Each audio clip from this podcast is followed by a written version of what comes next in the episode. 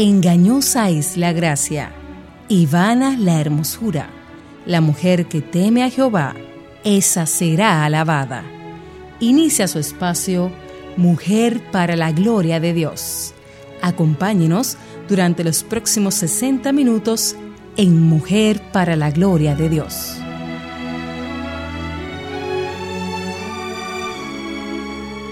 Mirad, yo os envío como ovejas en medio de lobos por tanto, seas astutos como las serpientes e inocentes como las palomas.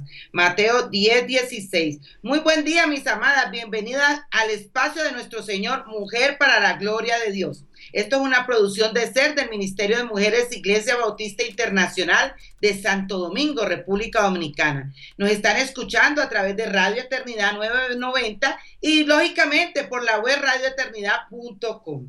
Muchas gracias por su sintonía. Les saluda desde Ciudad de México, Lili Astudillo de Yambés y desde República Dominicana, nuestra querida hermana Ailín Pagán de Salcera. Hola, Ailín, ¿cómo estás? Buenos días, Lili. Buenos días a todas los que nos escuchan.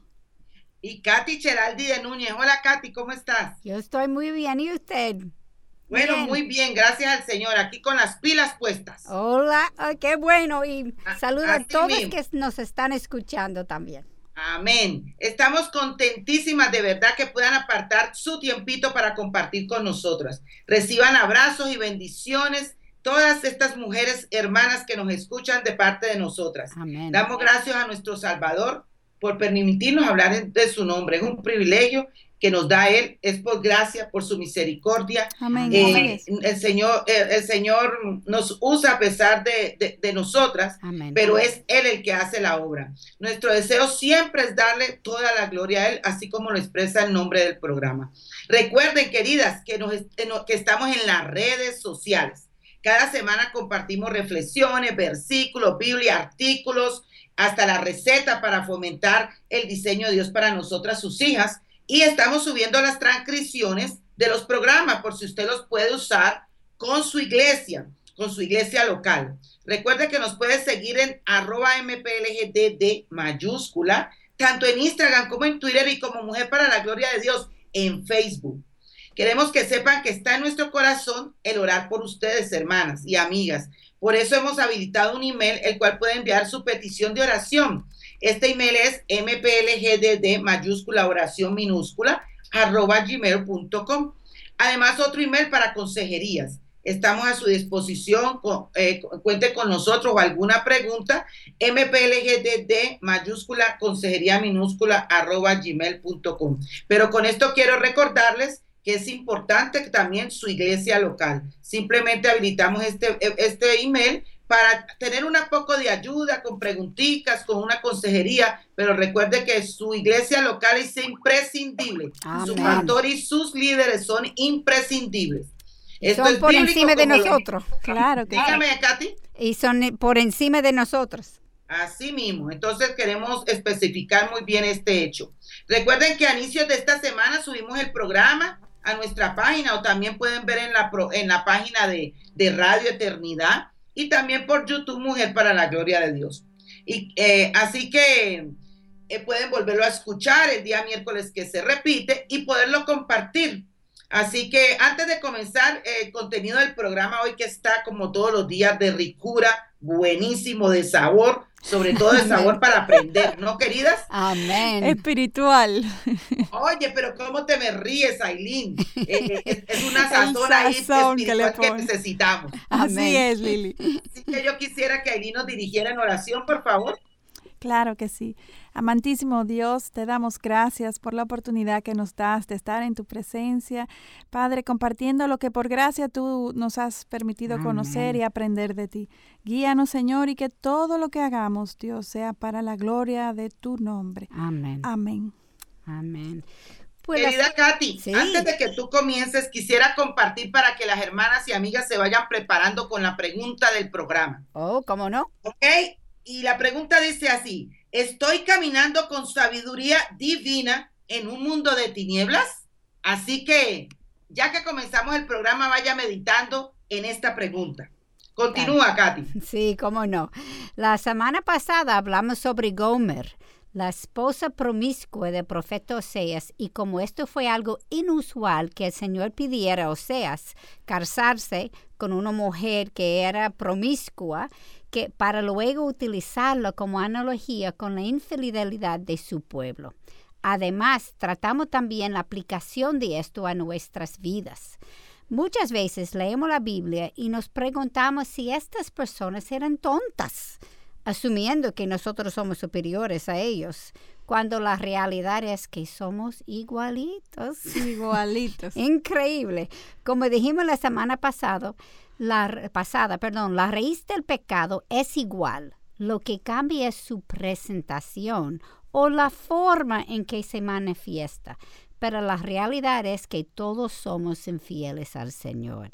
Y aunque queremos ser sal y luz en la tierra, para hacer esto tenemos que entender dónde estamos siendo infieles en nuestras vidas por la influencia de nuestra cultura y entonces sacarlo de raíz. Sí, Katy, esto me recuerda una analogía de cuando tenemos un césped verde bien hermoso y hay una mala hierba, si no sacamos desde su raíz esta mala hierba, entonces esta vuelve y crece.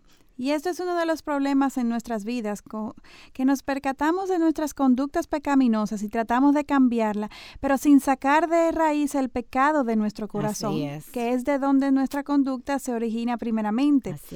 Y entonces nuestras conductas pecaminosas vuelven a manifestarse porque la raíz está viva todavía.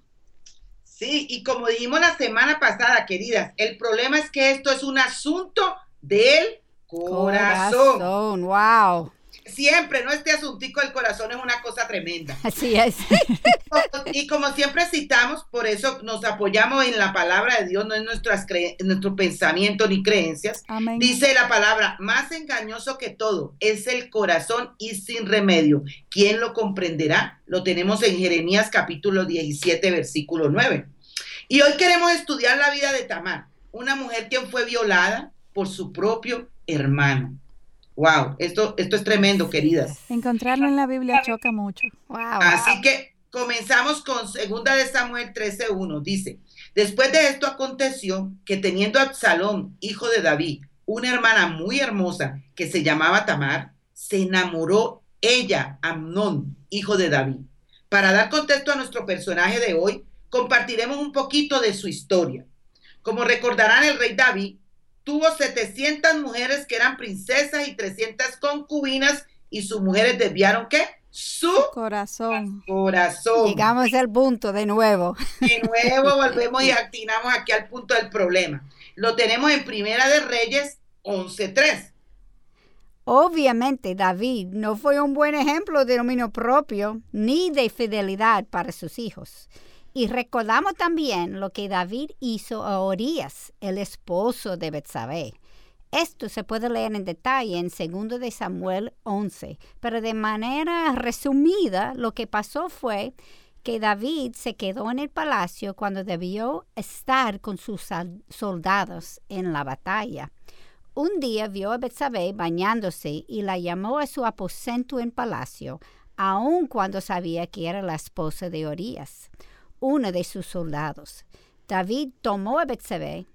Ella salió embarazada y entonces trató de engañar a Urias, pero Urias tuvo una respuesta más noble que el mismo rey David. Así es. Increíble. El rey, rey, astutamente lo mandó al frente de la batalla para que lo mataran. Y aquí se observan varias cosas.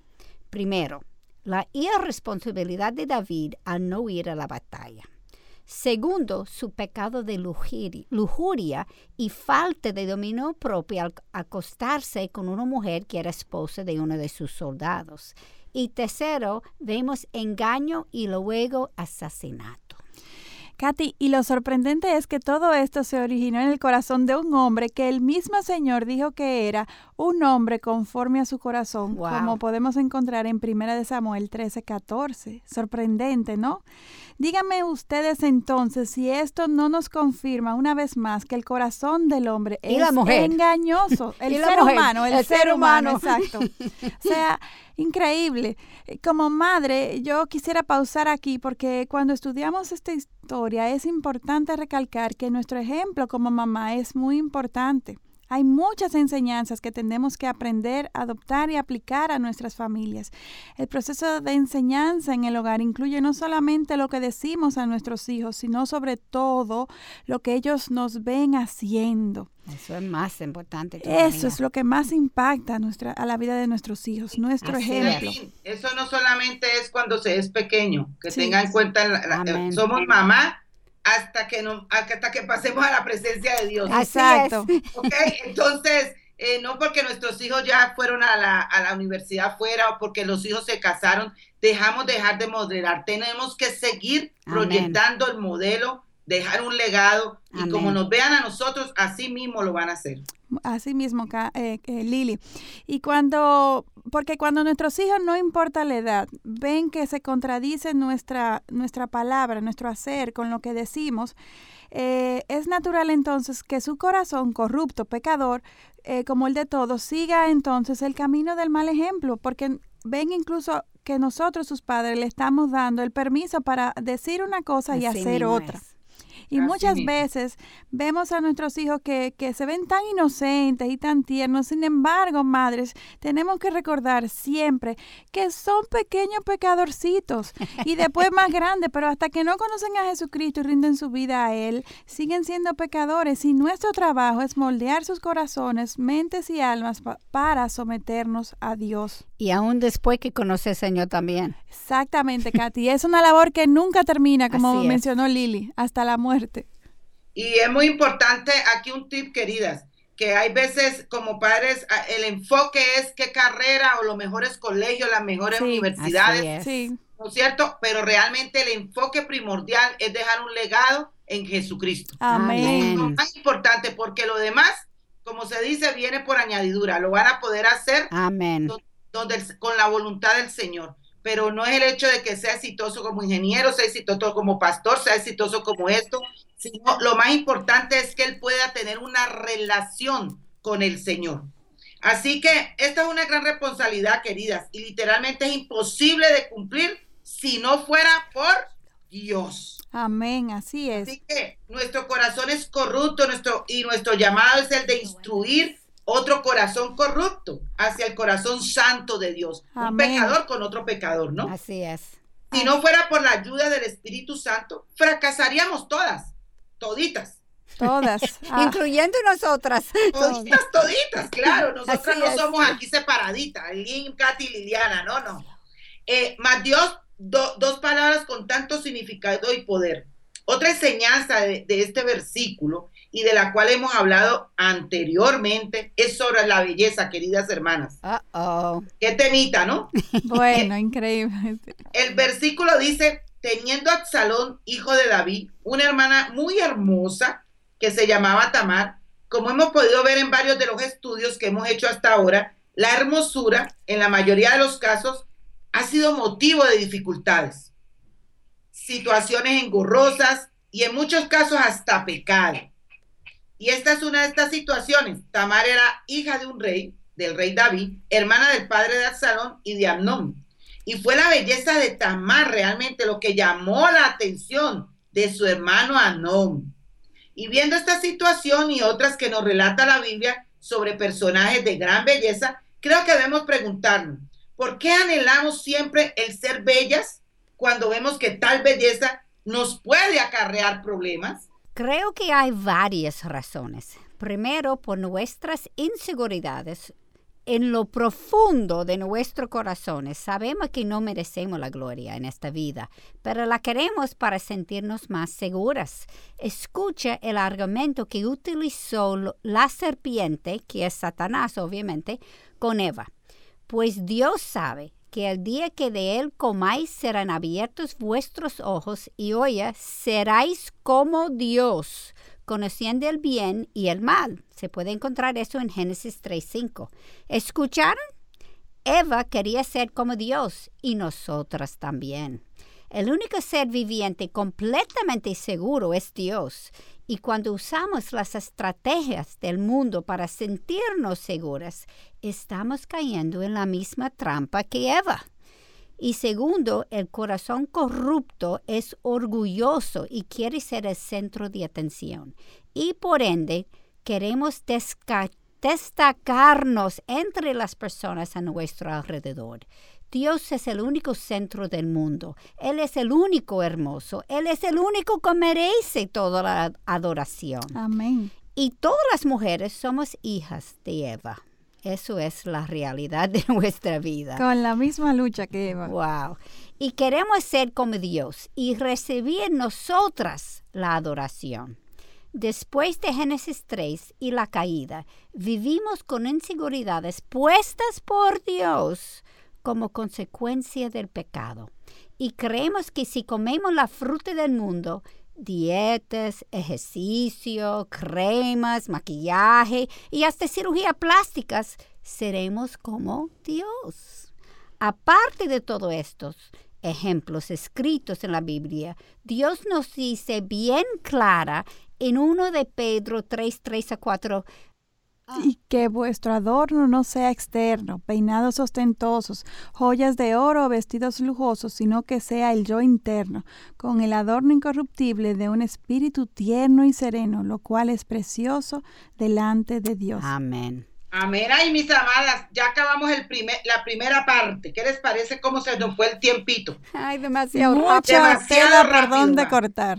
Pero gozosas aquí con Mujer para la Gloria de Dios. Amadas hermanas, amigas que nos escuchan, no se muevan de allí. Regresamos con Mujer para la Gloria de Dios, hoy estudiando a Tamar. Y quiero que mediten en la pregunta, ¿estoy caminando con sabiduría divina en un mundo de tinieblas? Regresamos con Mujer para la Gloria de Dios.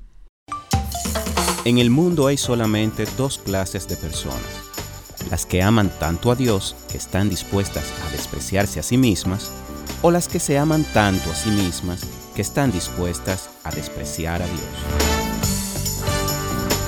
Estás escuchando Radio Eternidad, impactando el presente con un mensaje eterno.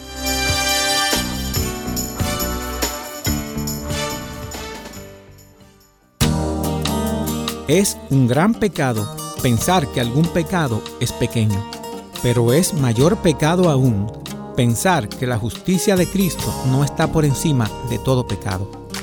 Ralph Erskine. Estás escuchando Radio Eternidad, impactando el presente con un mensaje eterno.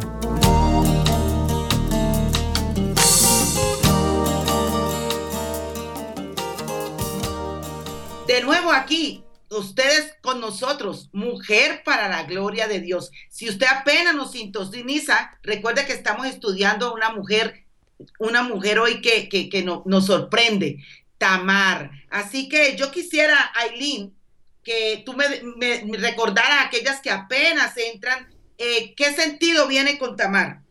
Bueno, Tamar es una mujer que fue eh, violada por su hermano, ambos hijos del rey David y en parte producto de, del mal ejemplo y testimonio que fue David para sus hijos al, al no contener su lujuria ni modelar dominio propio ante sus hijos. Y esto es algo que debemos aprender, ver, para no repetir con nuestros hijos y saber lo importante que es que nosotras modelemos lo que decimos, lo que nos enseña la palabra con nuestros hijos. Y eh, como madres tenemos que ser muy astutas con nuestros hijos, sabias, tanto con las hembras como con los varones. Y escucha el siguiente versículo en 2 de Samuel 13:2 que nos dice, y Amón estaba tan atormentada a causa de su hermana Tamar que se enfermó, porque ella era virgen y le parecía difícil a Amón hacerle cosa alguna. Esto es antes de que él cometiera el hecho. Tenemos que enseñar a nuestros hijos eh, a pensar bíblicamente y a discernir si las intenciones de su corazón son pecaminosas, para que entonces ellos puedan venir confiadamente donde el Señor y puedan redimir sus corazones y sus pensamientos y deseos pecaminosos. Lo que Amón está sintiendo aquí es pecado, es lujuria. Y hay un refrán que dice, de tal palo tal astilla. Y esto fue justamente David, su padre, un hombre que, que se dejó llevar por su lujuria, que, que modeló tal, tal cosa delante de sus hijos. Porque David, aun cuando tenía más de mil mujeres, no ejerció el dominio propio. Cuando Bestabé eh, la, vio bañarse, aun cuando conociendo que esta era la esposa de uno de sus soldados. Entonces, ¿cómo esperar que su hijo Amón, el cual concibió con una de estas miles de mujeres, sí tuviera dominio propio cuando este su padre no fue el ejemplo que le dio? Y escucha el versículo 3, dice así, pero Amón tenía un amigo que se llamaba Jonadab, hijo de Simea, hermano de David y Jonadad era un hombre muy astuto. Desafortunadamente, como veremos, su astucia fue para procurar el mal y no el bien. Madres, ojo, eso es muy importante que conozcamos los amigos de nuestros hijos. Amén. Miren, aquí un tweet, queridas. Cuando empezó el Facebook, mis hijos estaban empezando a adolescentes, eh, ya eran adolescentes y querían Facebook. Pues Liliana ya empezó hizo su Facebook y tuvo que aprender. ¿Por qué? Porque esas son las formas también que podemos conocer las personas que, con quienes ellos están eh, interactuando, ¿no? Sí, y, y tenemos que incluir a nuestros hijos, sus amigos en nuestras actividades familiares. Eso es muy importante. Haga una comida, eh, invite a los amigos de sus hijos, comparta. Recuerde que en las relaciones y de interactuar, usted va a conocer, ¿no? eh, cómo es la reacción de sus hijos, de los amigos con sus hijos. Y entonces cuando hablamos íntimamente con nuestros hijos, podemos ayudarles y reconocer cómo elegir sus amigos. Esto es una cosa importante que como padres debemos de hacer. Y no es de extrañar entonces que cuando desarrollamos esta relación cercana con los hijos y sus amigos alrededor de nuestra mesa, en nuestros paseos, no solamente estaremos protegiendo a nuestros hijos, sino que estaremos siendo influenciando a sus amigos. Así es. Eh, esto es muy importante. Sé que habrán tiempos difíciles, ¿no es cierto? Nos vienen tiempos difíciles, sintamos que no tenemos las fuerzas, pero recordemos que la palabra nos dice en Isaías 40, 31, pero los que esperan en el Señor renovarán sus fuerzas, se remontarán con alas como águilas, correrán y no se cansarán, caminarán y no se fatigarán. Wow. Y amadas, quisiera dar un tip aquí en referente a este tema. Eh, muchos de los amigos de nuestros hijos quizá están pasando por situaciones difíciles. Yo lo he vivido. Y el hecho de invitarlos a nuestra casa, de compartir, hemos, Carlos y yo, sido como padres espirituales de esos amigos. Entonces, no podemos perder la oportunidad de también ayudar a los hijos de a los amigos de nuestros hijos, hermanos en Cristo de nuestros de nuestros hijos para poder ayudarlos bíblicamente, ya que muchos de ellos hay veces tienen padres inconversos, ellos son los únicos cristianos, tienen sus luchas y situaciones que se dan y nosotros debemos de esta oportunidad eh, eh, esperarla para abordarla y poder ser de bendición para estos jóvenes que están alrededor de nuestros hijos. Excelente, Lili. tan verdad. Yo, yo sé que hay personas que, que vienen de la familia disfuncional y, y eso es la única cosa que ellos conocen. Y ellos me han preguntado, pero tu esposo no te trata así. Como ellos creen que eso es normal. Pues es importante hacer esa sal y luz para ellos también. Y tú sabes que cuando ellos visitan el hogar de uno y ven que es un hogar diferente, cómo uno los trata como hijos, cómo los trata, cómo se funciona el papá y la mamá. Ellos van captando el, el, la, lo bíblico, ¿no es cierto? Es, así y dicen, wow, y, y, y, entonces uno, gracias al Señor, puede tener hijos, puede ser mamá y papá de muchos hijos espirituales, donde el Señor te ponga. Aún cuando no tienes el mismo idioma, querida Katy, yo tengo hijos en Estados Unidos que que no hablan español y yo en inglés, pero los tengo en oración, las apapacho cuando las veo, cuando voy a la universidad inicial, les cocino, y, y, y aunque no hablemos el mismo idioma y no nos entendamos, el amor, el cariño, la lengua del corazón. Eh, podemos entrelazar y podemos hacer mucho por esos hijos, esos hermanos en Cristo de nuestros hijos. Amén. Y como tú dijiste, Aileen, a veces uno se cansa, obviamente, porque es más responsabilidad solamente con sus hijos al final será mejor invertir ese tiempo ahora con ellos que tener que pagar las consecuencias a largo plazo por no haberle dedicado la atención en su etapa de formación. Escucha ahora el consejo de Jonadab en versículos 4 a 5. Y éste le dijo, Hijo del rey, ¿por qué estás tan deprimido día tras día? ¿No me lo contarás? Y Amnón le dijo, Estoy enamorado de Tamar, hermana de mi hermano Absalón. Entonces Jonadab le dijo, acuéstate en tu cama y finge que estás enfermo. Y cuando tu padre venga a verte, dile, te ruego que dejas que mi hermana Tamar venga y me dé algún alimento para comer y que prepare la comida delante de mí para que yo la veo y la come de su mano. Se hace evidente la importancia como padres de caminar en el Espíritu y en oración para que podamos recibir la sabiduría de lo más alto. Aparte de Jonadab y Amnón, el único que podía saber sobre sus malas intenciones es Dios, y si estamos viviendo en intimidad con Él, Él nos puede dar el discernimiento de dónde caminar. Y Amnón, en vez de ir donde el Señor, decide actuar según el mal consejo que le dio su amigo. Procuremos, madres, como decía Lili, conocer bien los amigos de nuestros hijos, porque las malas compañías corrompen las buenas costumbres. Primera de Corintios 15, 33. Y se toma muy poco tiempo para que un mal amigo eh, guíe por malos pasos a nuestros hijos. Y escuchemos el versículo 6 y 7, como dice, Amnón se llevó del consejo, se acostó y se fingió enfermo. Cuando el rey vino a verlo, Amón dijo al rey, te ruego que venga mi hermana Tamar y haga dos tortas delante de mí para que yo coma de su mano. Y David envió mensaje a Tamar, a su casa, diciendo, Ve ahora a la casa de tu hermano Amnón y prepárale la comida. Jeremías 33:3 nos instruye Clama a mí y yo te responderé y te revelaré cosas grandes e inasequibles que tú no conoces. Por eso, señores, podemos, hermanas, podemos apelar a la sabiduría de Dios para guiarnos a no a nuestro a guiar a nuestros hijos y a evitar que sigan consejo malo. Y cuando David estaba joven, estaba caminando con el Señor, lo recordamos, ¿no es cierto? Sí. Y tenía una relación muy estrecha con el Señor.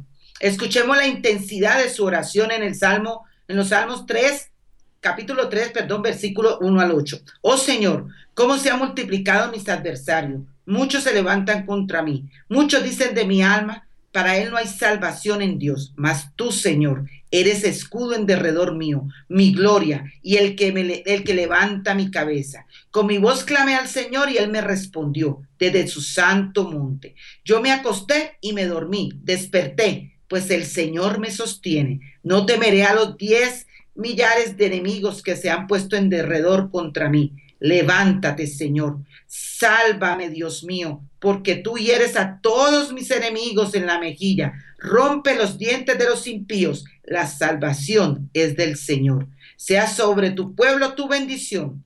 Cuando David era joven consultaba al Señor para todo. Lo podemos ver en este versículo, ¿no? Pero esto no continuó así en los años de su adultez, tristemente. y se puede ver la gran diferencia en su vida y en la vida de su familia, ¿no? Claro. Y queridas hermanas, usted, Aline, Katy y yo, también lo hemos experimentado. Claro que sí. ¿no? Porque es importante enfatizar, y es que a todos nos pasa, que, que quizá por los afanes de la vida, el tiempo, eh, no le dediquemos el tiempo que necesitamos de poder, de, de, tener esa relación con Dios para, para crecer, para tener esa sabiduría divina. Así es. Así es, Lili. Y Proverbios 3, versículo 6 nos asegura, reconócele en todos tus caminos y él enderecerá a tus sendas. El único que conoce el futuro, el único que conoce el corazón del hombre es Dios. Y entonces es a él que tenemos que ir. Amén. David mandó a su hija inocentemente, pero sin orar y sin discernir, sin discernir. Y escuchemos ahora lo que pasó en los versículos 8 a 11. Fue pues Tamar a la casa de su hermano Amnón, y él estaba acostado. Y ella tomó masa, la amasó, hizo tortas delante de él y las coció y tomando la, sartén, las sirvió delante de él, pero él rehusó comer. Y Amnón dijo, que salgan todos de aquí. Y todos salieron de allí. Entonces Amnón dijo a Tamar, trae la comida a la alcoba para que yo coma de su mano. Y Tomás tomó las tortas que había hecho y las llevó a su hermano Amnón a la alcoba. Cuando ella se las llevó para que comiera, él le echó mano y le dijo, ven, acuéstate conmigo, hermana mía. Tamar fue muy ingenua y confiada eh, con su hermano Amnón, probablemente por esto mismo que él era su hermano. Pero cuando Amnón le dijo, salgan todos de aquí, y luego le dijo, tráeme la comida a la alcoba, esto debió de ser una voz de alerta para ella, pero no se percató al parecer. Por esto el Señor nos ha dicho que tenemos que ser astutos como las serpientes e inocentes como las palomas en Mateo 10, 16. Y los versículos 12 y 14 nos demuestran que ella trató de prevenirlo, pero fue demasiado tarde. Pero ella le respondió, no, hermano mío, no abuses de mí, porque tal cosa no se hace en Israel, no cometas esta infamia, pues, ¿a dónde iría yo con mi deshonra? Y tú serías como uno de los insensatos de Israel. Ahora pues te ruego que hables al rey, que él no me negará a ti. Pero él no quiso escucharla. Como era más fuerte que ella, la forzó y se acostó con ella. Esto fue una violación sexual y cae en la, que, en la categoría de incesto, lógicamente porque eran hermanos, ¿no? La realidad es que no hay nada nuevo bajo el sol. Los hombres son físicamente más fuertes que nosotras las mujeres y por ende tenemos que ser muy sabias de no exponernos a situaciones peligrosas y quiero pasar un poquito de tiempo en el versículo 15, en lo que sucedió después de la violación. Dice, entonces Amnón la aborreció con un odio muy grande, porque el odio con que la aborreció fue mayor que el amor con que la había amado. Y Amón le dijo, levántate y vete. Buenos, amadas, ya se nos pasó la segunda parte de nuestro programa. Así que no se muevan de aquí. Regresamos con Mujer para la Gloria de Dios, estudiando hoy a Tamar. Regresamos con Mujer para la Gloria de Dios.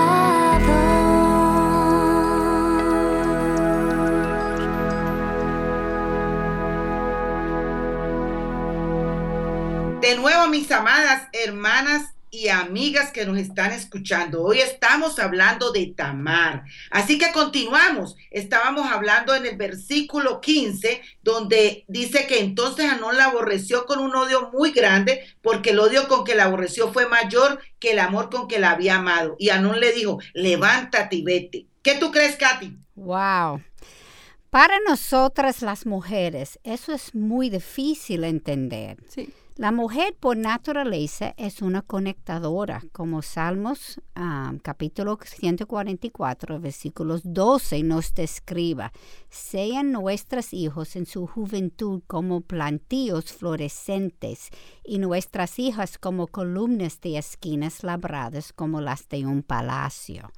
La palabra hebrea usada para columnas es suswim y significa, significa piedra angular o conectora. Estudios psicológicos han demostrado que cuando los niños varones están en la cuna, observen las cosas que se mueven a su alrededor y los colores, como los móviles que cuelgan encima de la cuna. En otras palabras, su atención se centra en los objetos en su ambiente. En contraste, las niñas en esta misma etapa centran su atención en las caras de las personas a su alrededor, y un estudio observó que las niñas aumentan por 400% la conexión visual con aquellos que están a su alrededor en los primeros tres meses de vida. En los niños varones esto no ocurre así, desde pequeños vemos cómo los cerebros del varón y la hembra funcionan diferente. Las féminas, tanto jóvenes como adultas, tenemos la cosmovisión de que establecer y mantener conexiones, recibir aprobación y nutrir a otros es nuestra razón de ser. Y como madres, una vez más, necesitamos enseñarle a nuestros hijos que la conexión más importante en toda su vida es la conexión con Dios. Amén. Es solamente de esta que dependerá primeramente su estima propia y luego de su familia. La conexión con Dios debe ser tan fuerte que aun si no recibieran la aprobación de las personas a su alrededor, estos no pierdan su estima propia, porque su conexión y aprobación de Dios sea el fundamento de su corazón. Y quiero añadir también que esto debe ser así para nosotras las adultas también. Y orar, mis hermanas, para que el Señor nos dé esta pasión a nosotras y también orar por nuestros hijos para que ellos se apasionen por Jesucristo. Amén. Y un tip aquí, queridas. Eh, una de las cosas que cuando uno le enseña a sus hijos desde pequeños la importancia de la relación con Dios y ellos ven ese modelo en nosotras, eh, esos hijos van creciendo, que uno los identifica cuando ellos te contestan de una manera o están actuando de una manera y nosotras nos damos cuenta, aún en la lejanía, de que ellos no están teniendo ese tiempo con Dios. O sea, que eso es muy importante porque ahí en ese momento podemos enviarle un versículo, podemos ayudarlo, le podemos decir, mira, yo estoy viendo que tu relación no está bien con el Señor y ellos te lo confirman. Entonces es muy importante que tus hijos puedan ver ese modelo a los pies del Señor desde que están muy pequeños y que, y que vean que, que, ese, ese tiempo, algo que yo hacía era que cerraba la puertica y les decía, este es mi tiempo con, señor, con el Señor. Y ellos pueden ir creciendo y mirando para ellos poder nosotros el, modela, el modelaje hacia nuestros hijos es muy importante. Y le puede demostrar también cuando sus acciones están malas. Claro, claro. Que fue, no tenía su tiempo con el Señor para que ellos mismos aprendan, ay, eso no viene de mí, eso viene del Señor. Así mismo.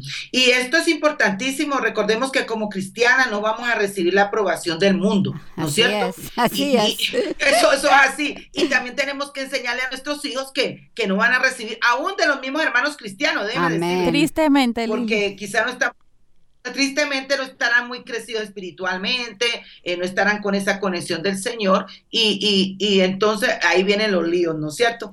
Pero leamos lo que nos, la palabra nos dice en, en, Juan capítulo 15, versículo 18 al 25. Si el mundo os odia, sabéis que me ha odiado a mí antes que a vosotros. Si fuerais del mundo, el mundo amaría lo suyo, pero como no soy del mundo, sino que yo os escogí de entre el mundo, por eso el mundo os odia. Es vital que como madres equipemos a nuestros hijos, amadas, para que cuando experimenten el rechazo del mundo, sepan cómo afrontarlo. Y yo añadiría, y también las situaciones que se dan con hermanos, ¿no? Sí. Hermanos débiles en la fe, también sepa cómo afrontarlo. Además de que entiendan que la razón por la que están recibiendo el ataque es porque están viviendo como Cristo quiere que vivan. Así que eso es muy importante. Recuerden, en el, del mundo y aún tristemente de hermanos que no son crecidos espiritualmente. Además es vital que enseñemos también que las dificultades no solamente vendrán del mundo, sino también propio de nuestros propios deseos carnales, ¿no? Así es. Eso hay que, hay que hacérselo mucho énfasis. Escuchemos lo que nos dice Gálatas 5:17. Porque el deseo de la carne es contra el espíritu y el del espíritu es contra la carne pues estos se oponen el uno al otro, de manera que no podéis hacer lo que deseáis. Y querida, la única forma de ganar esta batalla es caminando en el Espíritu. Así mismo y enseñarle a nuestros hijos a caminar en el Espíritu. Así mismo es, cuando uno está en una de esas situaciones donde puede ser el mundo, puede ser adentro de la iglesia, está diciendo cosas que uno no cree que es verdad. Si yo no tengo esa relación estrecha con el Señor, si yo no me pauso y pregunto si hay algo de verdad en lo que está diciendo de mí, yo me voy a caer. Claro. Yo necesito esa, esa caminar estrecha con el Espíritu Santo para que yo pueda oír. Y entonces, si Él me dice, no, tú estás en el correcto, sigue, ya sigue adelante, obviamente. Así es. Y yo quiero compartirles sobre lo que algunos estudios psicológicos han encontrado sobre la forma en que el cerebro funciona. Además de que explique el por qué el Señor nos ha ordenado reservar la intimidad sexual exclusivamente para el matrimonio. El rechazo de Amnón sintió por Tamar después de tener intimidad con ella es algo que la psicología secular ha descrito. Y quiero recalcar que estos son estudios psicológicos no cristianos, que es bien interesante que la medicina está confirmando lo que la Biblia dice. Wow. La doctora Helen Fisher, no cristiana, ha realizado múltiples estudios usando resonancias funcionales para identificar cuáles áreas del cerebro están activadas en el enamoramiento. Y es bien interesante resaltar que dependiendo del estado en que se encuentra la persona, su respuesta será diferente. Hay tres etapas de respuestas que consisten en, primero, la lujuria o el deseo sexual que vimos con Anmon, ¿verdad? La segunda es la atracción romántica y el tercero es la conexión. Haciendo las resonancias en cada etapa, aun cuando hay áreas cerebrales que sobreponen, hay diferentes áreas que son activadas en cada etapa. Wow, esto es increíble. Está diciendo entonces, Katy, que pudieron determinar las tres diferentes etapas por las diferencias encontradas en las resonancias en las áreas activadas. Exactamente. Wow. Y observando diferentes relaciones, imagino que una etapa no necesariamente lleva a la otra etapa. Correcto de nuevo. en el proceso de enamoramiento, la hormona dopamina, que es la hormona del placer, es secretada y la combinación de esta hormona con la testosterona y vasopresina en el hombre o el estrógeno y la oxitocina en la mujer producen sensaciones tan poderosas que son equivalentes a la sensación que experimenta una persona adicta a la droga. Esto es increíble, sí. Wow, sí. Y uno recuerda cuando uno estaba enamorado de su, su esposo. Yo lo vivo todavía con mi esposo. Gloria a Dios. Esto combinado con el hecho de que las áreas de alerta cerebrales son desactivadas. Wow, eh, todo esto explica el por qué cuando las personas están en la etapa del enamoramiento cortejo son ciegas a los defectos de su enamorado. Así mismo, esa es la razón que el doctor Dobson dijo cuando uno está con amores, mantenga los ojos bien abiertos. Y después de casarse, manténgalo media cerrado. Muy buena observación. Muy buen consejo. O sea que es verdad que el amor, cuando estamos en el enamoramiento, es ciego. Y después que nos casamos lo ve todo. Entonces ahí el doctor Dawson dice que lo cerremos a medios. sabemos, aunque sabemos por experiencia que esta ceguera inicial no dura para siempre, porque después de algún tiempo los defectos comienzan a molestar a la pareja. y por eso entiendo el consejo del doctor Dobson. Y tú sabes una cosa, yo encuentro mi observación que la misma cosa que te atrajo a tu esposo son las cosas que son diferentes sí. tuya. Sí. Pero después de matrimonio, eso es exactamente que te molesta. Sí, muchas veces las raíces principales de los problemas. Claro. Estas diferencias. Así es. Y usualmente el proceso de encantamiento que se vive en la primera etapa dura alrededor de seis a ocho meses, más o menos. Y yo quisiera eh, eh, ampliar aquí, por eso es tan importante, porque todos los estudios que sacan viene la misma palabra, ¿no? Sí, eh, como, como nosotros vemos ejemplos en, la palabra de Dios de hombres y mujeres, como han actuado, como en Proverbios vemos el ejemplo de, de la mujer en Proverbios 7, ¿no? Sí. dulce como la miel, eh, seduce al hombre. Entonces es. muy importante que por eso nosotros estemos bajo la presencia de Dios, para que Dios nos dé esa sabiduría divina que nosotros necesitamos. Entonces es importante que recordemos la pregunta, ¿estoy caminando en sabiduría divina en un mundo de tinieblas?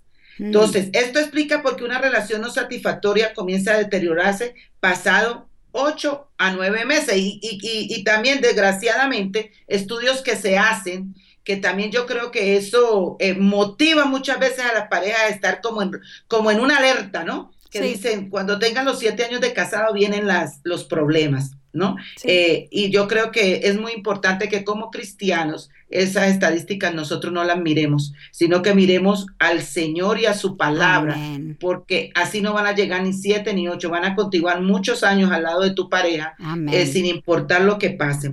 Bueno, amadas, eh, vamos a un pequeño corte para continuar ya nuestra última parte de Mujer para la Gloria de Dios. Recuerden la preguntica una, una pregunta que debemos de hacernos cada una de nosotras, así como Aileen, Kat y yo, debemos hacernos esta pregunta diariamente también. ¿Estoy caminando en sabiduría divina en un mundo de tinieblas? Regresamos en Mujer para la Gloria de Dios. La ley nos habla de lo que tenemos que hacer para Dios, mientras que la gracia nos habla de lo que Dios ha hecho por nosotros. Estás escuchando Radio Eternidad, impactando el presente con un mensaje eterno.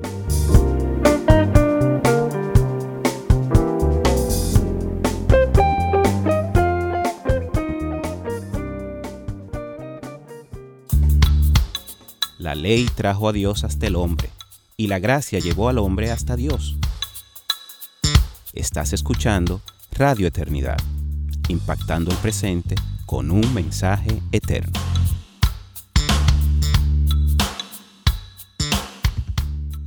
De nuevo aquí, mis amadas, Aileen Katy, ya nuestra última parte de Mujer para la Gloria de Dios. ¿Qué les parece? Se va volando. Y se, va volandito, volandito. Cada vez más interesante. Así, pero qué gusto que el Señor nos permita por estos medios poder, poder compartir la palabra, crecimiento para nosotros y crecimiento para nuestras hermanas, ¿no?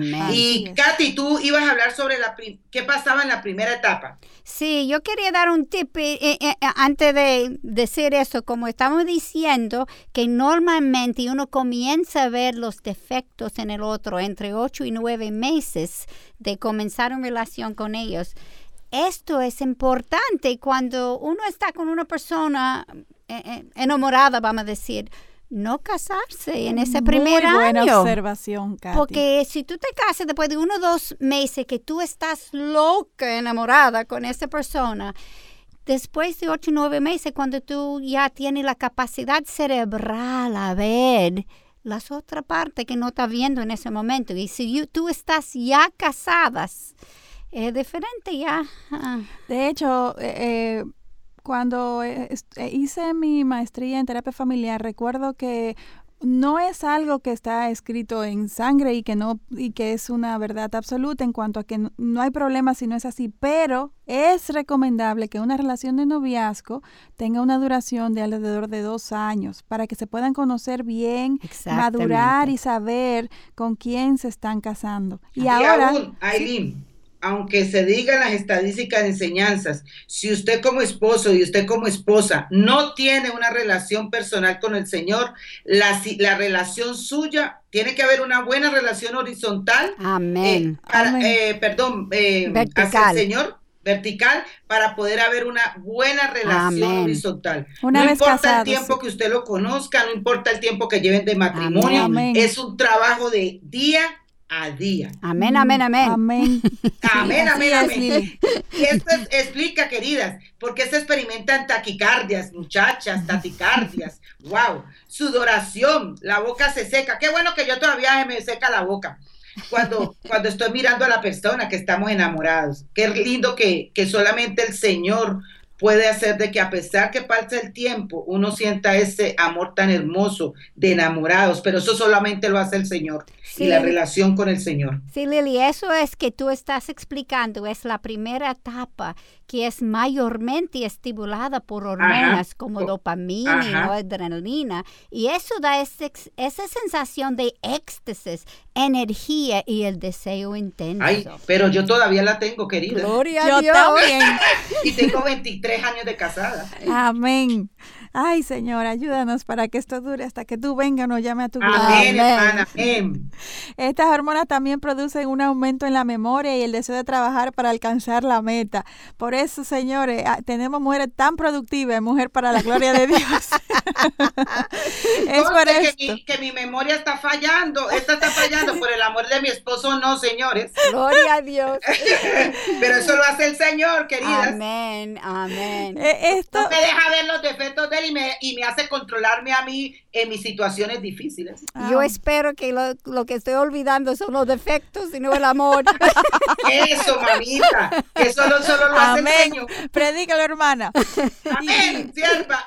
Y conocer todo este funcionamiento del cerebro es, es tan interesante porque despliega, muestra el diseño de Dios y, y, y nos eh, ayuda a entender por qué nos recordamos de aquella primera etapa de enamoramiento que como vimos, estamos viviendo aquí en, toda la mujer de Mujer para la Gloria de Dios, y nos recordamos de, de cada detallito de nuestro enamorado, lo que nos decía, cómo lo decía, su cara, el color de su camisa, hasta su, sus expresiones faciales, nos recordamos de todos esos detalles, pero todo esto tiene un trasfondo eh, fisiológico y es todas estas hormonas funcionando en este proceso de enamoramiento y todo esto responde al diseño de un Dios soberano que está, está pendiente hasta del más pequeño de los detalles. O sea, wow, esto me, maravilla de ver la creación de nuestro Dios. Amén.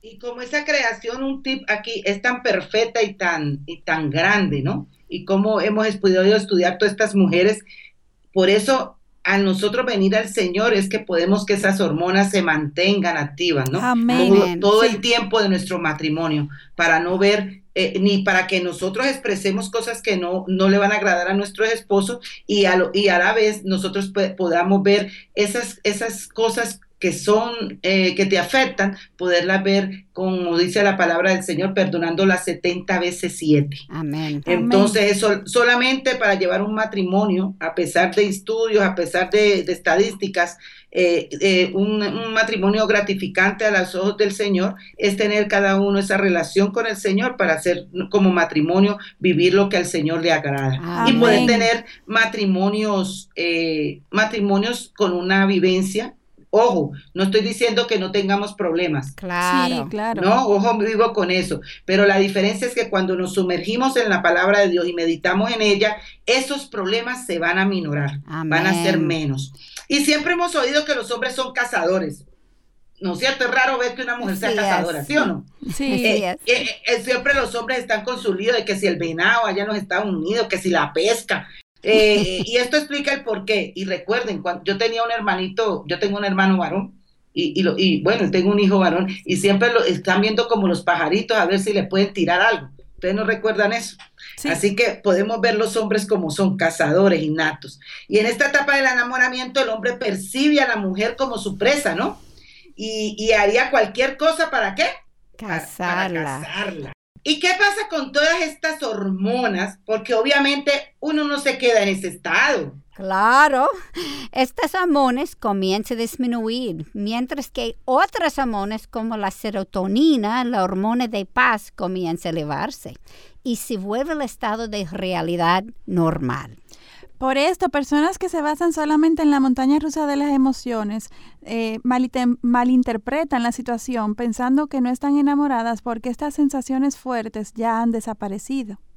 Y esto me lleva a concluir, amadas, que hay algunas personas que no llegan a enamorarse realmente de otra persona sino que se quedan en la etapa de enamoramiento. Y este es un amor egocéntrico, porque no me importa la otra persona, sino como yo me siento. Exactamente, están enamoradas del acto de enamorarse, no de la persona. Yo diría, Katy, como decimos, enamoradas del amor. así es. Hay una canción así. Y la razón por la que estamos discutiendo sobre estos interesantes hechos es para analizar mejor las acciones de Amnón el hombre y la mujer reaccionan diferente en el enamoramiento, porque en el proceso se elevan diferentes hormonas según sea el sexo, masculino o femenino. La oxitocina se eleva en la mujer cuando está en intimidad sexual con el hombre. y la oxitocina, perdón, es la hormona de conexión el hombre es la hormona vasopresina. Y entonces, si la mujer tiene intimidad con el hombre antes de que él la haya internalizado en su cerebro, el hombre se aburre y la abandona. La mujer, por el contrario, al experimentar tal grado de intimidad, se conecta más con el hombre. Y lo que pasó con Amnón es que sus hormonas de pasión fueron tan elevadas que el versículo 13-12 nos dice que él estaba tan atormentado a causa de su hermana Tamar que se enfermó. Pero ¿qué hizo tan pronto como la violó? Nos dice el versículo 15, entonces Amnón la aborreció con un odio muy grande, porque el odio con que la aborreció fue mayor que el amor con que la había amado. Y Amnón le dijo, levántate y vete. Bueno, obviamente su meta era atrapar a su presa. ¿No es cierto? Pero tan pronto como la, como la consiguió, al no tener cabida en su ser, puro deseo egoísta, la aborreció. Ojo, mujercitas, los hombres somos, son muy diferentes que nosotras, las mujeres. El Señor nos ha diseñado diferentes. Y tenemos que aprender cómo es que ellos funcionan, porque bien como lo dice la palabra, mi pueblo es destruido por falta de conocimiento, como lo dice Oseas 4.6. Así, así. escúcheme la reacción de Itamar, que también es bien interesante en versículos 17 a 19. Pero ella le respondió, no, ¿por qué esta injusticia que me haces? echándome fuera es mayor que la otra que me has hecho. Mas él no quiso oírla. Llamó pues a su criado que le, le, servía y le dijo, echa a esta mujer afuera de aquí y cierra la puerta tras ella. Llevaba ella un vestido de manga larga porque así se vestían con túnicas las hijas vírgenes del rey. Su criado la echó afuera y cerró la puerta tras ella. Entonces Tamar se puso ceniza sobre la cabeza, rascó el vestido de manga larga que llevaba puesto y se fue gritando con las manos sobre la cabeza. Y notaron lo que dijo Tamar en el versículo 16 echándome fuera es mayor que la otra que me has hecho. Ella se conectó con él, pero él ya no la quería. Él no estaba enamorado de ella, sino que estaba en la primera etapa del enamoramiento, en el deseo sexual puramente. Y es tan importante que las mujeres, todas, pero especialmente las solteras, conozcan esto para que puedan estar alerta al momento de relacionarse con un hombre.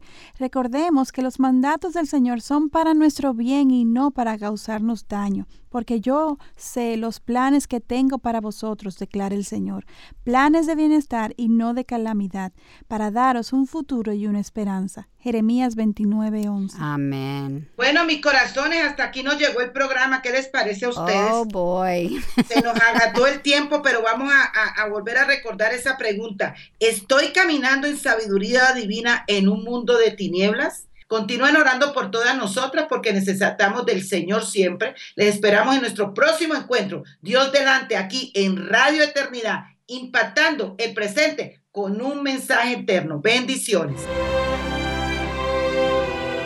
Hasta aquí su espacio, Mujer para la Gloria de Dios. Gracias por acompañarnos. Les esperamos el próximo sábado en Mujer para la Gloria de Dios. Este programa es producido en los estudios de Radio Eternidad